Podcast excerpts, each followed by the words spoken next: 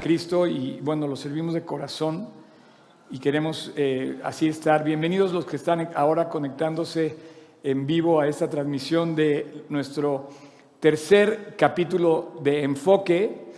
Y como le estaba diciendo aquí, eh, estamos en esta nueva, eh, digo, esta es una etapa como de break, una pausa, la en donde creo que a todos nos conviene simplemente como reubicarnos y enfocarnos bien, bien a Dios. ¿no? Yo les estoy dedicando este tiempo, estas semanas, a mi staff para que como que aprovechemos escuchar el mensaje y salir de todos los temas técnicos que hay que hacer aquí tantas cosas.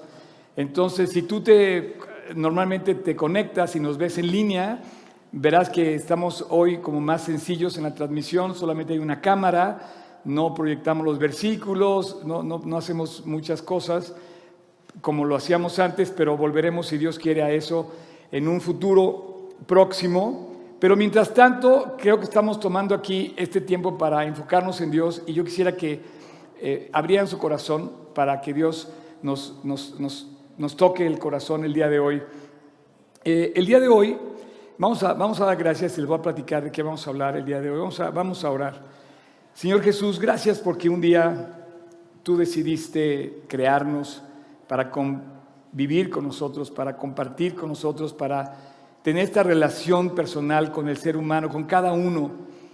Y bueno, algún día partiremos a la eternidad, Dios, y yo te quiero pedir que no, no nos cierres, que no permitas que cerremos nosotros nuestra boca, sino que abramos la boca y que podamos compartir esta salvación que tú nos ofreces. Te doy gracias, Dios, particularmente por este hombre, Phil Wickman, que, que hoy me alentó muchísimo escuchar su canción y que tú tienes finalmente gente que todos conocemos que ya partieron a la eternidad, que extrañamos, que anhelamos su presencia, su compañía, y seguramente vendrán otros que van a partir primero y a lo mejor nosotros también próximamente el día que nos toque partir a la eternidad, Dios. Pero qué preciosa realidad, Dios, gracias, porque tú a tus ojos, ante tus ojos, la vida es eterna, no es simplemente temporal.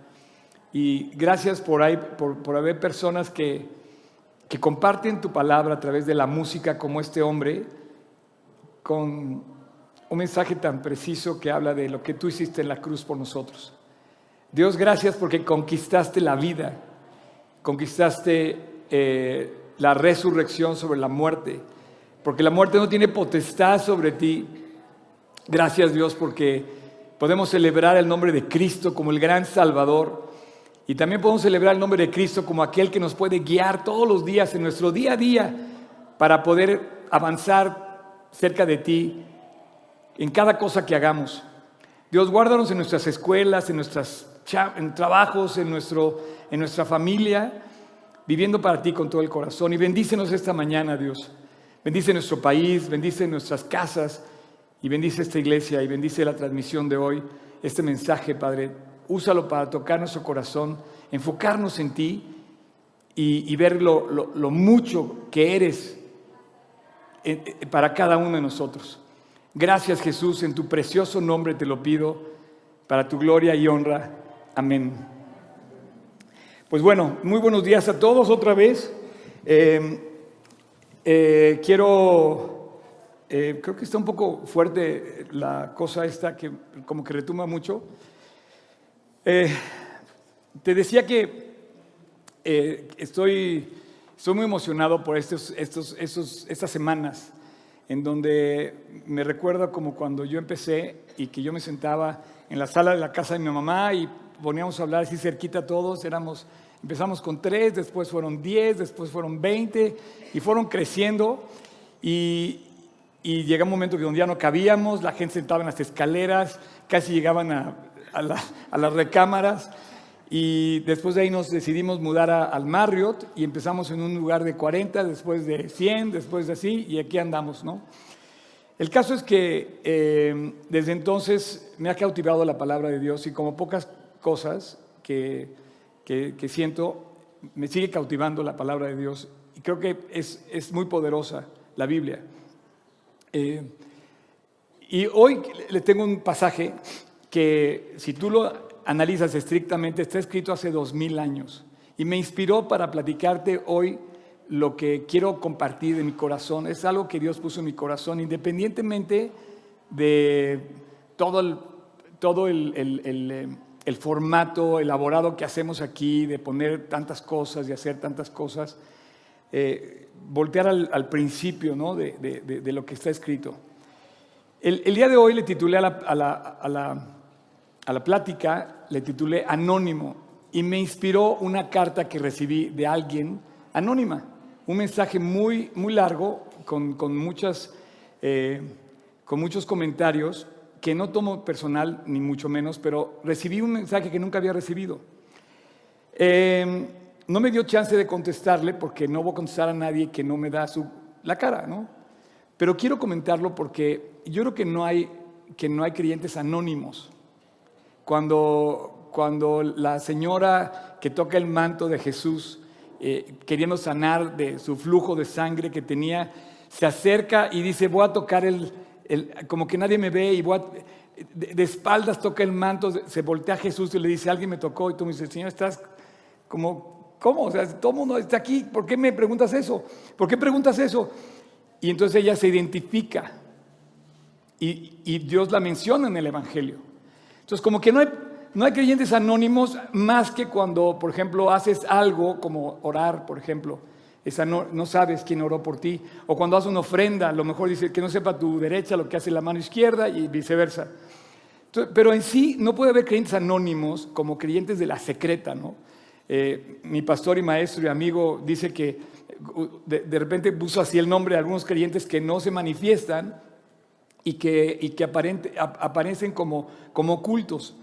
En esta carta la persona que me escribe em, me dice una serie de cosas que, que me inspiró para tocar todo este tema de enfoque. Porque no está de más volver a ajustar las tuercas, como que de repente se desajustan las cosas y, y hay que volver a apretar, no sé. Eh, si tienes algún, alguna máquina, eh, pues hay que darle servicio, ¿no? Si tienes algún, eh, no sé, como que darle mantenimiento. Entonces, después de un año, de un, de un año tan, tan intenso que hemos tenido, si tú eres parte de G36 Polanco, hemos hecho cosas increíbles, fuera de serie, que, que nos han tenido muy, muy, muy entretenidos y muy contentos de todo lo que hemos podido lograr. Pero yo quise poner una pausa, inspirado también en la pausa que dice eh, el salmista cuando escribe los salmos, Selah, ¿no? Pausa. Eh, si no viste el primer episodio, está, está el primer episodio de esta serie. Hace, dos semanas comenzamos hablando de Selah. Y yo no sé si vienes aquí porque está en la música y porque está bonito, porque está cómodo. Pero así como no hay creyentes anónimos, tampoco hay creyentes cómodos. En la Biblia no existen los creyentes cómodos.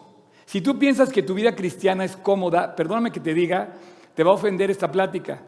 Porque de verdad, no hay creyentes cómodos. Como no haces nada en la comodidad. Es más, hace poco, ahorita en el intermedio, uno, un miembro aquí del staff me decía que si estás cómodo estás muerto. Y sí es cierto. Si estás cómodo estás muerto. Porque es cuando entra el enemigo. Cuando estás, cuando estás como... Em, eh, sin estar, Jesús la instrucción que dejó fue velar. Tú tienes que ser un watchman. O tienes que estar, eh, en inglés se dice watchman, un, un, vigilante. Y dice, tienes que estar vigilante. Jesús dijo, velar para que no entréis en tentación. Si tú estás cómodo, piensas estar cómodo en tu vida cristiana, estás muerto. Te falta, tienes el tiempo contado. Porque en la comodidad es cuando entra el enemigo, cuando, cuando, te, cuando entra la ociosidad, cuando entra el a ver qué voy a hacer, qué voy a pensar, qué voy a decir. Y, y dices, aguas.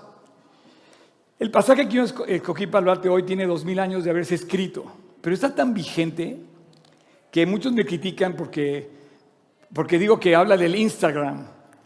Dice, voy a pedirte que todos eh, abran su Biblia. A ver, ¿quién dejó aquí esa Biblia? ¿De quién? De Adri. ¿Y dónde está Adri? ¿Y no te vas a sentar? Ok. Bueno, eh, siéntate. ¿No? Ok. Bueno, ¿todos tienen Biblia? ¿alguien le falta Biblia? ¿No tienes Biblia? ¿Quieres que te regale una Biblia? Ah, bueno, no la traje hoy. Ah, pero sí tienes. ¿Alguien que no tenga Biblia quiere que le regale una Biblia? Con toda libertad, de veras. ¿No? ¿Todos traen Biblia? Bueno, pu- bueno, vamos a abrir en la segunda carta de Timoteo y te quiero invitar a que abras tu corazón porque el consejo que le da Pablo a Timoteo es, es como de un maestro a su discípulo. Pero ahora resulta que los maestros de la Biblia no podemos dar consejos porque muchos de los que vienen a la iglesia se ofenden con el, con el maestro, ¿no? Entonces, yo te digo, ¿qué es lo que hace un maestro? O sea, un maestro te corrige. O sea, si tú, por ejemplo, yo tenía un coach de natación, entonces me decía, a ver, Oscar, mira, bracea de esta forma, mete tu brazo de esta forma, cuando bracees, abre la mano, eh, eh, estira el, el brazo, y- y él me iba corrigiendo. No, yo decía, no, estás mal. Este, si tienes un maestro en, en- en, no sé, si, si haces un laboratorio de química, pues el maestro te va guiando y tú empiezas a hacer, y cuando te vuelves docto en la cosa, te vuelves tú el maestro.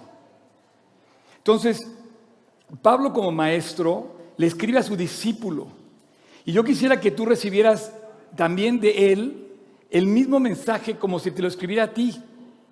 Pero no te ofendas si tu maestro te dice algo que te incomoda, porque justamente para eso están los maestros. ¿Estamos de acuerdo? Ok.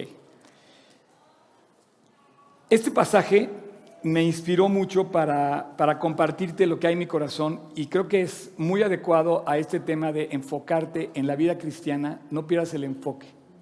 No podemos dejar de ver la palabra ni de ser guiados por la palabra. Eh, te encarezco, dice el versículo 1, capítulo 4, segunda de Timoteo, te encarezco delante de Dios y del Señor Jesucristo que juzgará a los vivos y a los muertos en su manifestación y en su reino. Que prediques la palabra, dice, te encarezco, te ruego, te urjo, te, te hago, hago, te hago ver con urgencia delante de Dios que no hay tiempo que perder. Sin embargo, hoy siento que la iglesia se está durmiendo en, en- en- en- medio de, de una actividad eh, superflua que vivimos todos. Hay un, hay un bombardeo de, de información que además son mentira y además información irrelevante completamente. Completamente irrelevante. O sea, estamos bombardeados continuamente a ver el nuevo, el nuevo baile de TikTok y ver qué bien baila. Y no, y la verdad es que bailan muy bien, todos sacan ahí sus- y tienen millones de, de- de- de- de- de re- de repeticiones y de vistas. Y no tengo nada con que alguien baile, pero ¿te has, te has dado cuenta el tiempo que tardas? Dicen, no, es que nada más dura 20 segundos, 60 segundos, es un mensaje cortito en TikTok. Pero ve la trampa. Cuando te das cuenta ya pasaste dos horas viendo TikTok o viendo Instagram. Y ese tiempo lo pudiste haber usado para crear, para trabajar, para estudiar, para convivir con tus hijos, para convivir con tu abuelo, para convivir con tu esposo o esposa, no sé. Pero es tiempo perdido que el enemigo te noqueó. Así solito llegaste y te quedaste dormido viendo el Instagram, el TikTok, el YouTube y tu vida útil para tu país, para tu empresa, para tu familia quedó anulada. Y eso es algo que no regresa. Entonces yo te quiero, yo te quiero con la misma fuerza que te dice Pablo, te encarezco. ¿Cómo, cómo puedes traducir esto? Despierta. Eh, Ve la urgencia, ve bien, enfócate bien, o sea, no pierdas de vista lo importante delante de Dios y del Señor Jesucristo, que prediques la palabra. O sea, no te dijo, aquí no te dice eh, Pablo que, que- que escuches al nuevo, no dice, "U- usa la palabra, la Biblia. Entonces, no te confundas, tenemos un libro que Dios dejó como manual de vida del cual tenemos que depender. Si tú no estás leyendo la Biblia, eres hombre o mujer muerto. Porque si tú no estás llenándote tu vida de la palabra de Dios, yo te pregunto, ¿de qué la estás llenando? ¿Qué estás viendo? ¿Qué estás oyendo? ¿Qué estás decidiendo? ¿Cómo estás tomando tus decisiones? Y la verdad es que muchos jóvenes piensan que es perder el tiempo. La verdad es que eh, muchas personas descartan esto. Eh, les decía yo, y, me quiero apurar porque tengo demasiadas cosas que decir, que... ¿Sabes que estamos viviendo ahorita? Los que nacen en los últimos eh, ocho años son la generación Z. Los que nacieron ocho años antes, la generación Y. Y los que antes, la generación X. Los centennials, un poco antes los millennials. Y antes los baby boomers. Pero esta generación es diferente a la baby boomer. En mi generación, que termina cuando un año después de que yo nazco, los baby boomers, era inconcebible, por ejemplo, eh, divorciarse. Hablar del divorcio era algo así como mal visto en la sociedad. Hoy, la generación que hoy se casa, la generación que hoy se casa, ya pensó en cómo salirse del compromiso a los cinco minutos. Porque no hay compromiso, porque la generación de hoy es, lo quiero ya y no voy a luchar por eso. Lo quiero fácil. Entonces tú piensas que vas a ser como el famoso que tiene 50 millones de seguidores en Instagram simplemente por bailar bonito. Entonces hay gente que está imitando el baile y perdiendo lo que realmente podría estar haciendo. Se me hace absolutamente ridículo. Pero estamos ahí perdidos. Y me, dice, oye, ¿hay algo de malo en bailar? No, pues haz lo que quieras. Pero date cuenta del tiempo que estás perdiendo y lo, lo creativo que puedes haber sido si hubieras ocupado tu tiempo para hacer lo que tú fuiste llamado a hacer. Entonces dice, que prediques la palabra, y aquí es donde habla de Instagram, que instes a tiempo y fuera de tiempo. Yo digo de broma, obviamente no habla de Instagram. E, e, instar es como, como que, hables, que urjas, que, lo, lo hagas, ¿no? Bueno, si vas a hacer Instagram, predica la palabra en Instagram. Ah, no, pero es que me van a dejar de seguir los 200 seguidores que ya tengo, me, se van a, me, van a dejar de seguir. No, atrévete. Yo aquí donde digo este, que instes, y muchos hemos eh, como cotorreado con este versículo, obviamente no habla de Instagram, pero si vas a hablar en Instagram, predica la palabra en Instagram. Y a alguien le va a caer la semilla, a alguien. Bueno, y dice que lo hagas a tiempo y fuera de tiempo que instes a tiempo y fuera de tiempo. Quiere, fuera, a tiempo y fuera de tiempo quiere decir hazlo en la mañana o hazlo en la noche.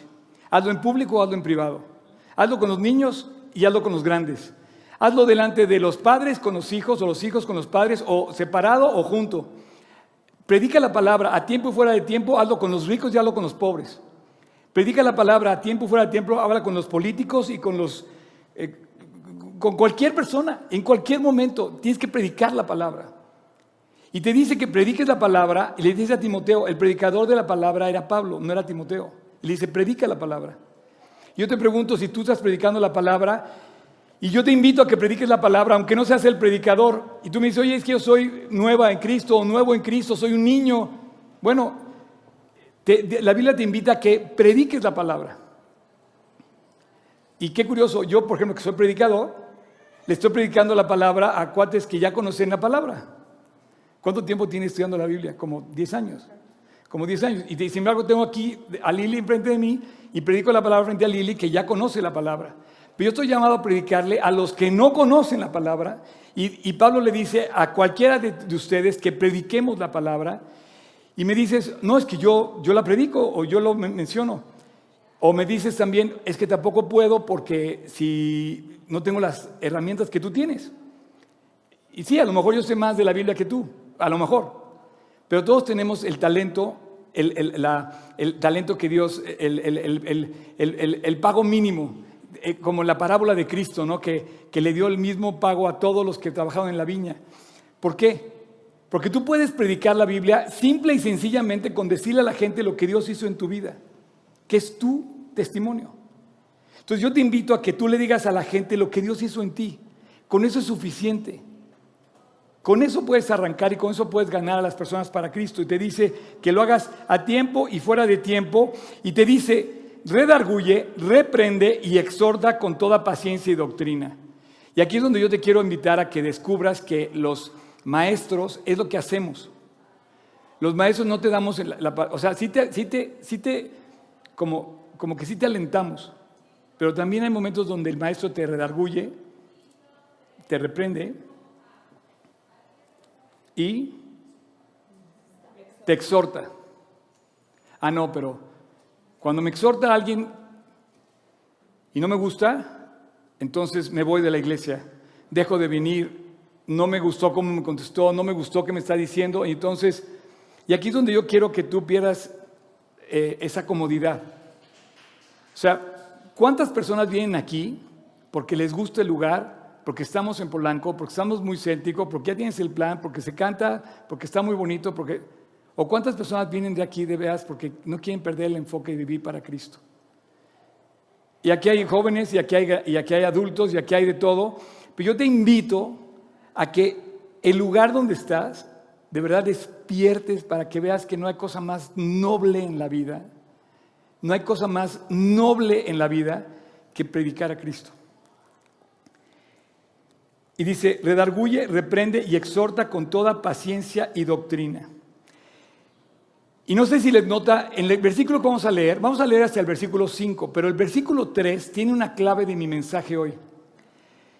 Porque vendrá tiempo cuando no sufrirán la sana doctrina, sino que teniendo comezón de oír, se amontonarán maestros conforme a sus propias concupiscencias. Palabra concupiscencia es, voy a, voy a, voy a parafrasearlo, se amontonarán maestros conforme a sus propios deseos. Entonces va a haber maestros que en lugar de exhortarte, corregirte y redarguirte, te van a dar por tu lado. Y hay muchos maestros, de verdad, Jesús dijo, vendrán tiempos en los que, dice, la puerta es ancha y vendrán muchos, muchos que van a decir, yo soy el Cristo. Y a muchos engañarán. Obviamente no vas, no vas a ver a un cuate que dice, yo soy el Cristo. Ya cuando ya ese cuate ya dijo, yo soy el Cristo, es porque ya perdió la cabeza. Pero tú vas a ver un maestro ahí diciendo eso de Cristo en, sus, en su posición como redentora, como dándote la clave para la vida. ¿Y cuántos, de verdad, cuántos siguen a motivadores, cuántos siguen a personas que porque de verdad, no, es que este cuate habla increíble o tiene esto increíble y de repente estás oyendo a un hombre en lugar de oír la voz de Dios? No sé si notaron, en este pasaje se menciona una palabra clave para mí. Voy a repetir, porque vendrá tiempo cuando no sufrirán sana doctrina, sino que teniendo comezón de oír, se amontonarán maestros conforme a sus propios deseos. Y apartarán de la verdad el oído y se volverán a las fábulas. Pero tú sé sobrio en todo, soporta las aflicciones, haz obra evangelista, cumple tu ministerio. En el versículo 3 está la clave de mi mensaje. No sé si notan en el texto cuál puede ser la clave del mensaje. Versículo 3. Lo repito, porque vendrá un tiempo cuando no sufrirán la sana doctrina, sino que teniendo comenzón de oír se amontonarán maestros conforme a sus propias concupiscencias. ¿Alguien que quiera decir cuál cree que sea la clave? Una palabra clave. Sí, a ver, a ver, Carlos. Pero puedes, puedes cuando menos quítate tu esta más para que digas la palabra clave. Eh, ¿No? No, esa es la segunda palabra clave. Alguien, a ver, sufrir. La palabra clave en este pasaje es sufrir. ¿Cómo, Oscar? ¿Se sufre? Yo te pregunto, o sea, ¿tú estás pensando que la vida cristiana es cómoda? Cuando lees el Salmo 23 se dice, el Señor es mi pastor, nada me va a faltar. O sea, dice, Dios te va a acompañar en la prueba, pero no te dice, no va a haber pruebas. El Evangelio se sufre.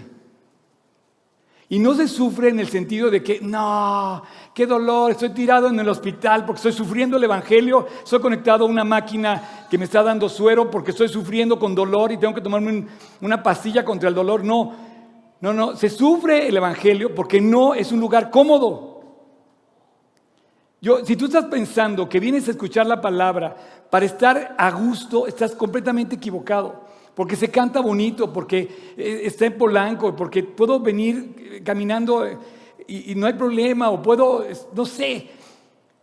O sea, no, no es que se sufra que estés dolido, que tengas un dolor así que digo, no, es que tengo un dolor y estoy sufriendo el Evangelio, estoy cargando mi cruz. O sea, todo tiene referencia, pero no es un dolor de hospital, pues. No es un dolor que, sea un dolor material, es, es un reto. Cuando Pablo habla a Filipenses y le dice en el capítulo 1, eh, les dice, en el capítulo 1 de Filipenses, literalmente les dice así, mm, ah, a veces quisiera tener más, más rápido mis versículos, que, que me aprendí de memoria además.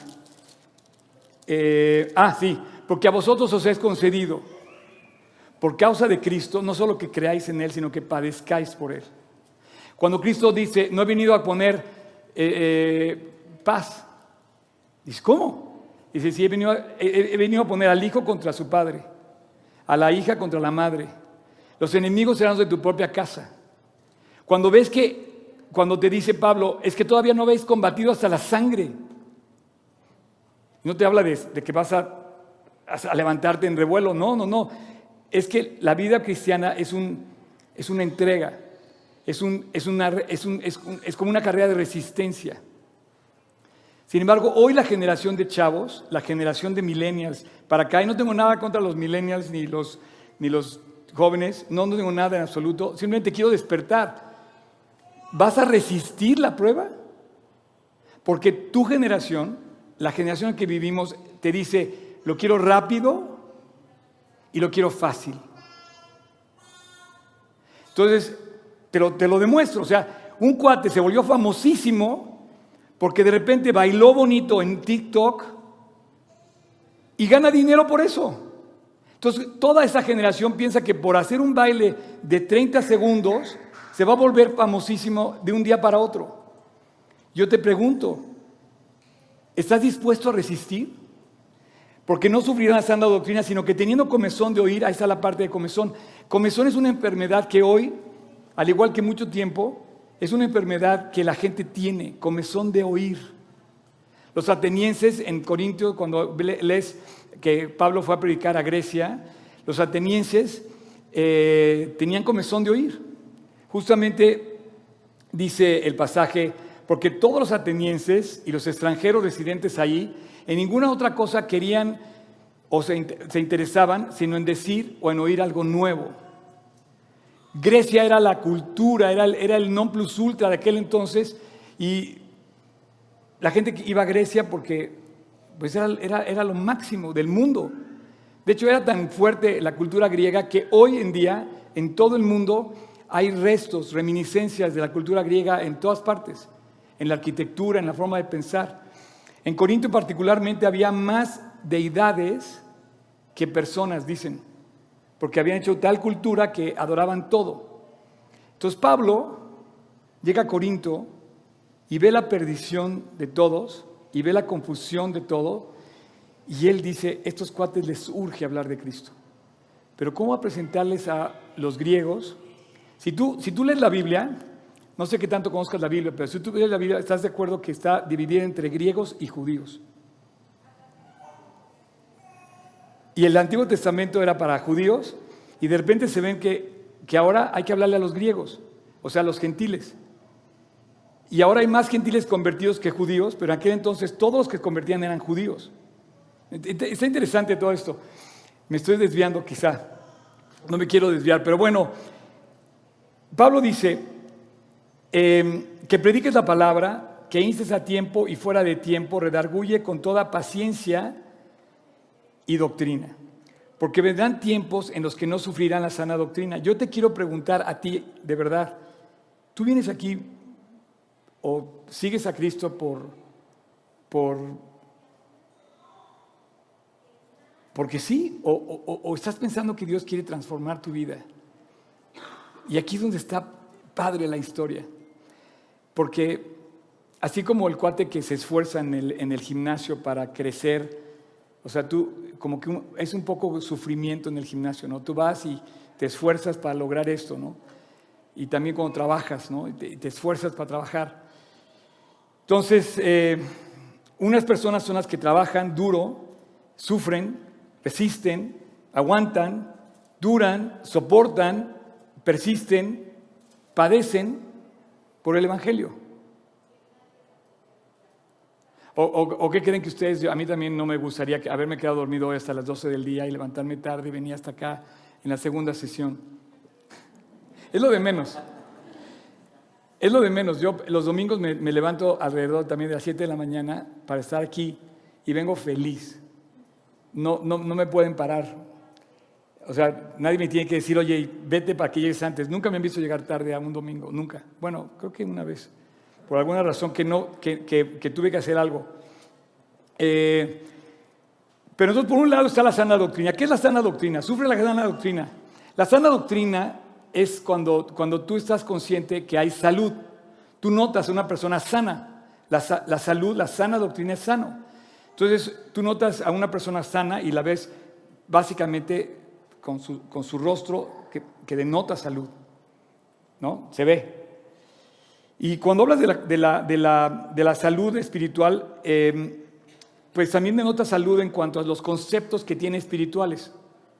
La salud del corazón, la salud de, de, su, su, de su ente de ser.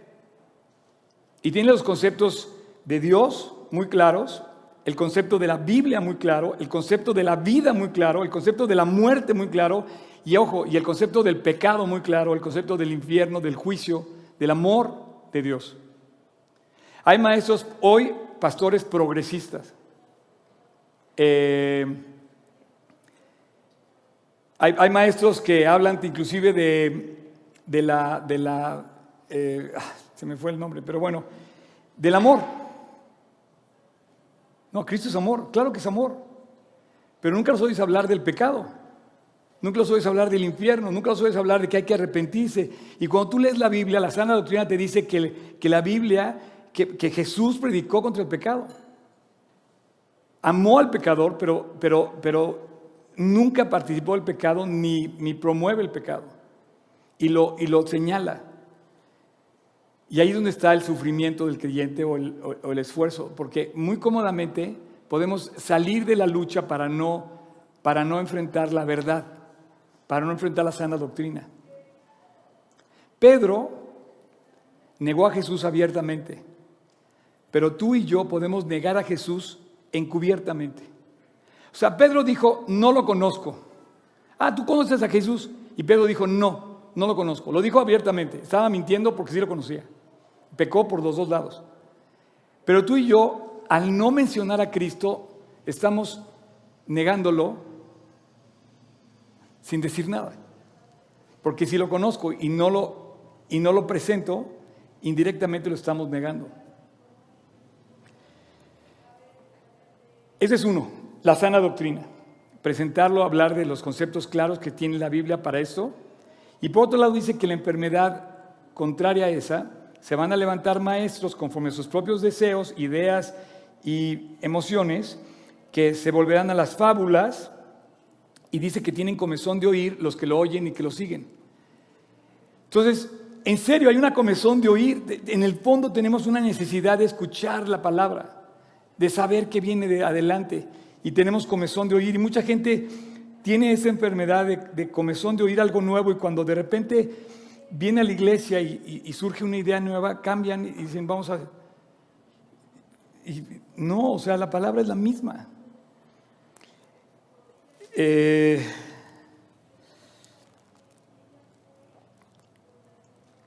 en, primera, en la primera carta de Juan, te dice Jesús que, que mucha gente tiene, bueno, aclara Dios en la primera carta de Juan, capítulo 1, dice que lo que, que lo que predicamos es lo que siempre se ha dicho.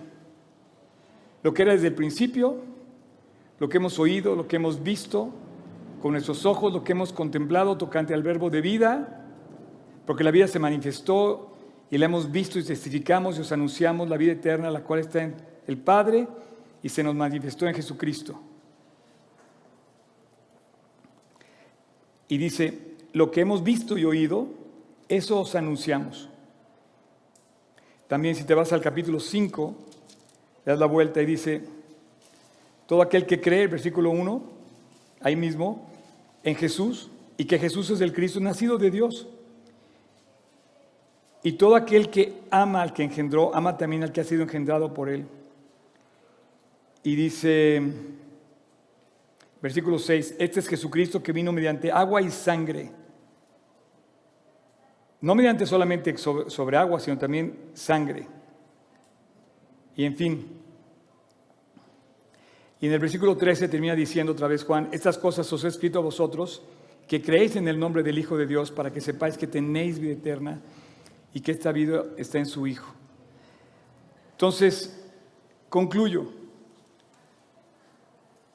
Yo te invito a que veas con urgencia un momento que estamos viviendo como sociedad.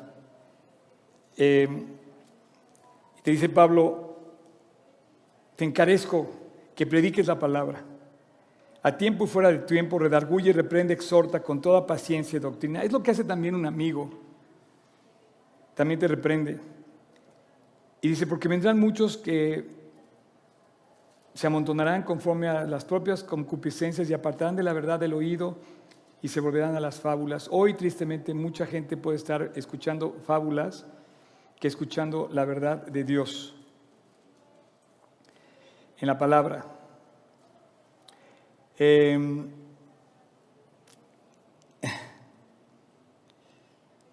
¿Vas a ser probado? Sí. Si tú predicas la Biblia es muy probable que te critiquen. Es muy probable que, te, que se burlen de ti. Es muy probable que te discriminen. Eso es, a, que lo, que se refiere que sufren el Evangelio. ¿Estás dispuesto a hacer, a hacer esto?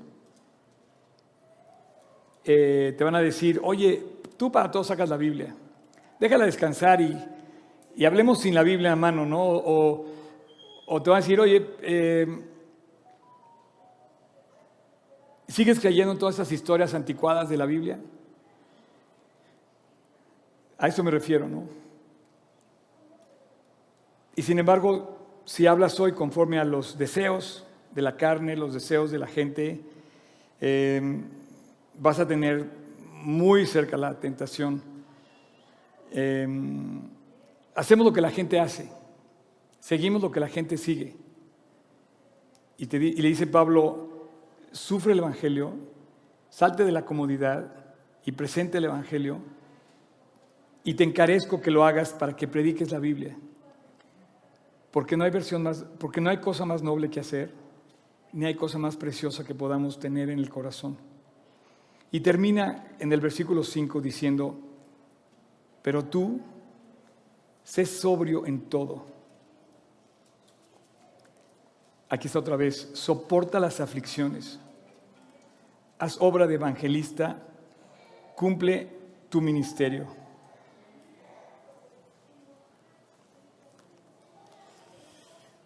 Termino.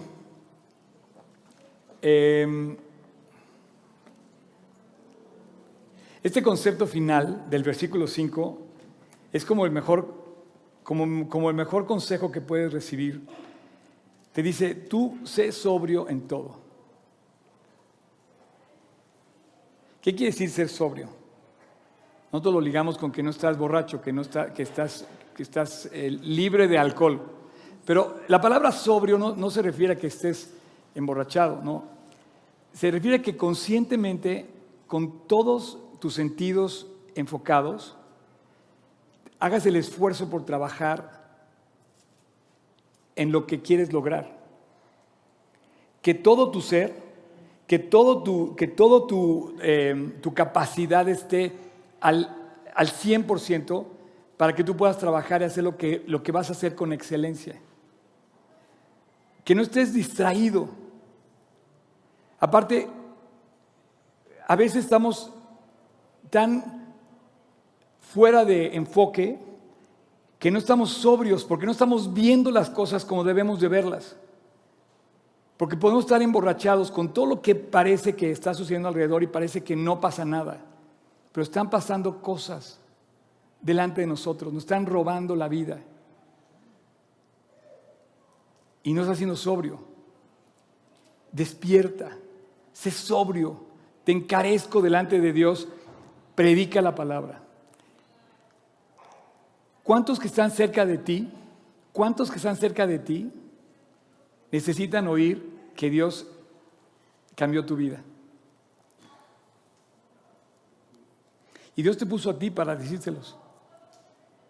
Para decirle además que Dios te amó, que Dios te levantó, que Dios te aceptó como eras, como llegaste con Él, con todas tus faltas, con todos tus pecados. Sobriamente le puedes decir a la persona, mira, yo andaba peor que tú y Dios me levantó. ¿Cuánta gente está esperando? ¿Cuánta cosa puedes decirle a alguien que le va a traer esperanza y va a corregir su camino, va a levantar su andar? ¿Cuánta gente presa en sus, en sus emociones, en sus pasiones, en sus deseos, en su ignorancia, está esperando que tú abras la boca y prediques encarecidamente el Evangelio. Oye, Oscar, es que yo no sé lo mismo que tú sabes de la Biblia. Ayúdame a... No, Dios te dice que vayas y que le digas lo que Dios hizo en tu vida. Te dice, tú sé sobre en todo, soporta las aflicciones, haz obra de evangelista y cumple tu ministerio. Vamos a ponernos de pie y voy a concluir esta, esta mañana. Eh,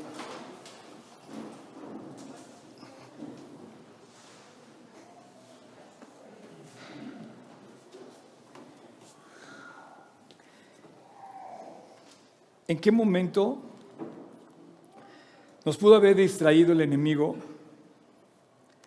para, para, como desconcentrarnos. Y nos pudo haber distraído de tal manera que hasta estamos como borrachos de ignorancia. ¿En qué momento vemos que las cosas que el mundo nos ofrece son mejores que las de Dios? ¿En qué momento escogemos lo malo en lugar de lo bueno?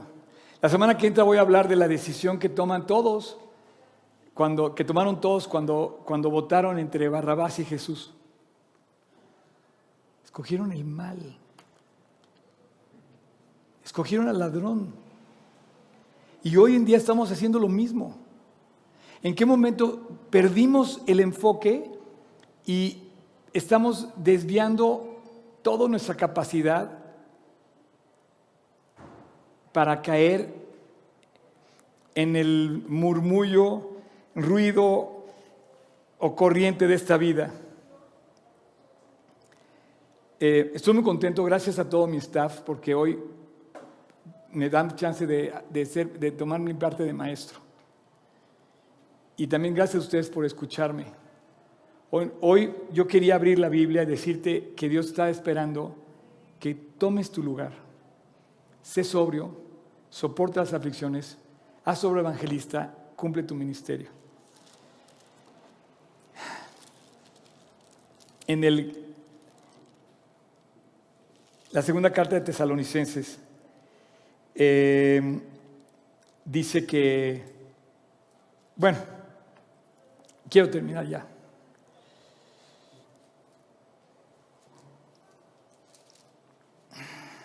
Padre, muchas gracias. Muchas gracias por esta tarde.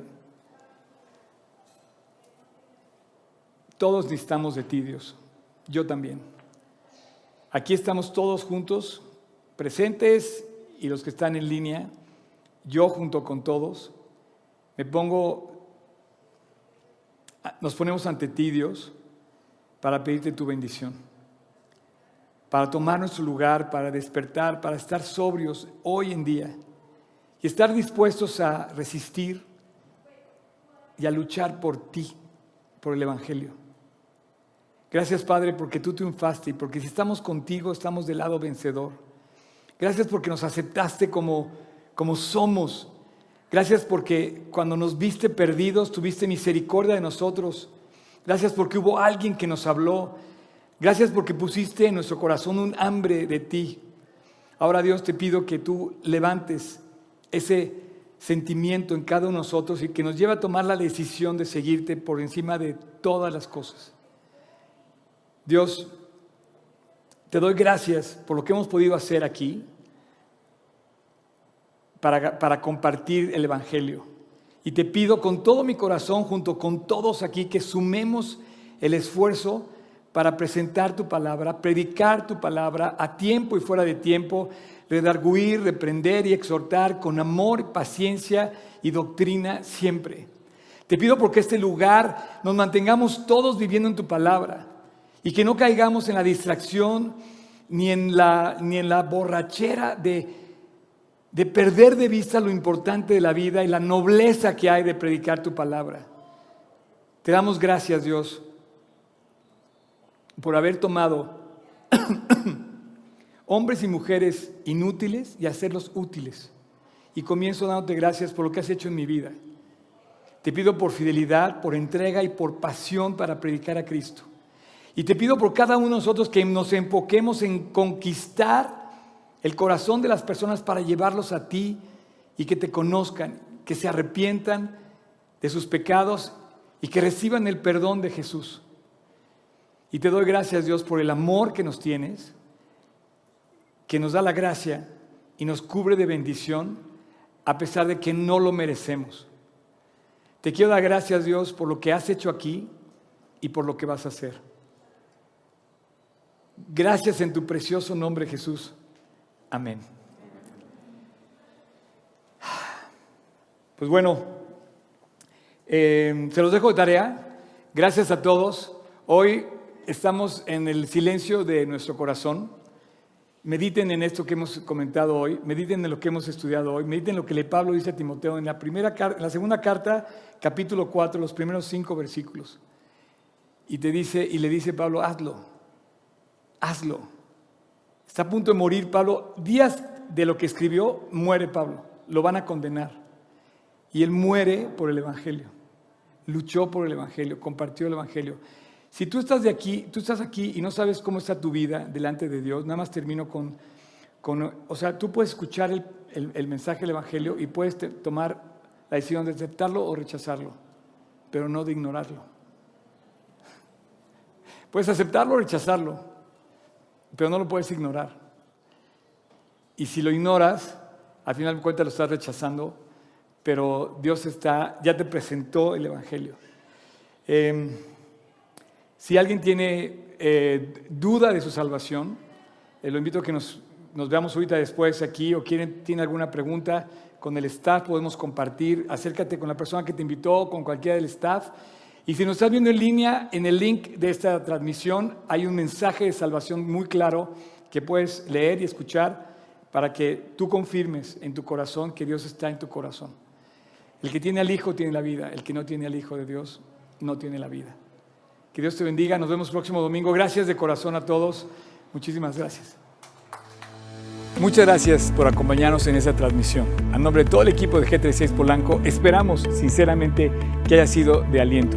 Te pregunto, ¿ya estás echando mano de todo el material que está disponible para compartirlo? Aprovechalo y compártelo. Te invitamos a que compartas todo lo que hacemos, que finalmente es llevar el Evangelio a otras personas. Estamos en todos los canales de streaming, YouTube, Spotify y especialmente te invito a que descargues nuestra app y active las notificaciones para que tú eches mano de todo el material disponible que tenemos para ti. Y muchas gracias por tus oraciones, tus aportaciones y tu servicio.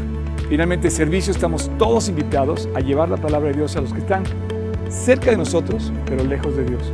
Así es que hay que hacerlo y si esto te sirve, aprovechalo, úsalo. Puedes descargar todo el material también en gt16polanco.org.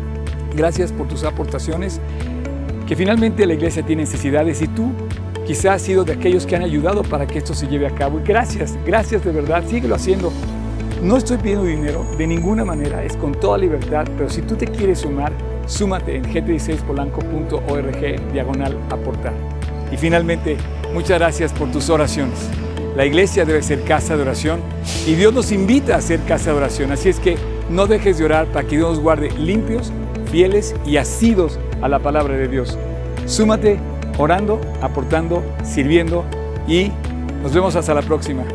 Dios te bendiga.